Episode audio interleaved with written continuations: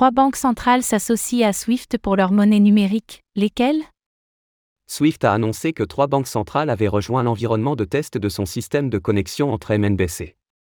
En quoi cela consiste-t-il et qui sont ces banques?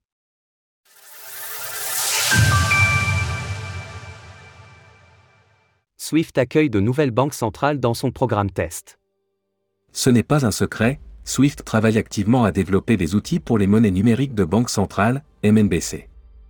Mercredi, la société derrière le célèbre réseau de paiement du même nom a dévoilé que trois nouvelles banques centrales avaient rejoint son environnement de test visant à relier les solutions des différentes institutions financières.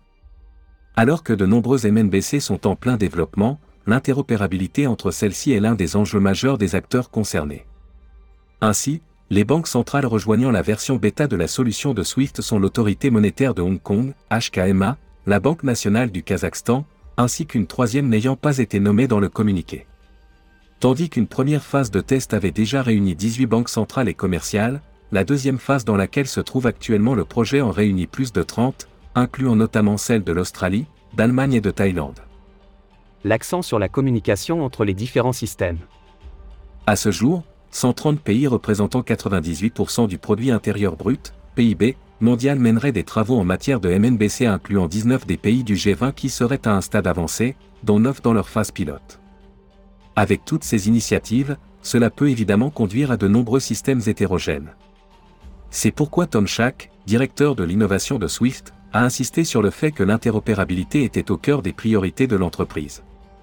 La communauté financière a déjà reconnu le fort potentiel de nos innovations MNBC pour prévenir les îlots numériques tout en reliant en toute sécurité les systèmes de paiement d'aujourd'hui et de demain.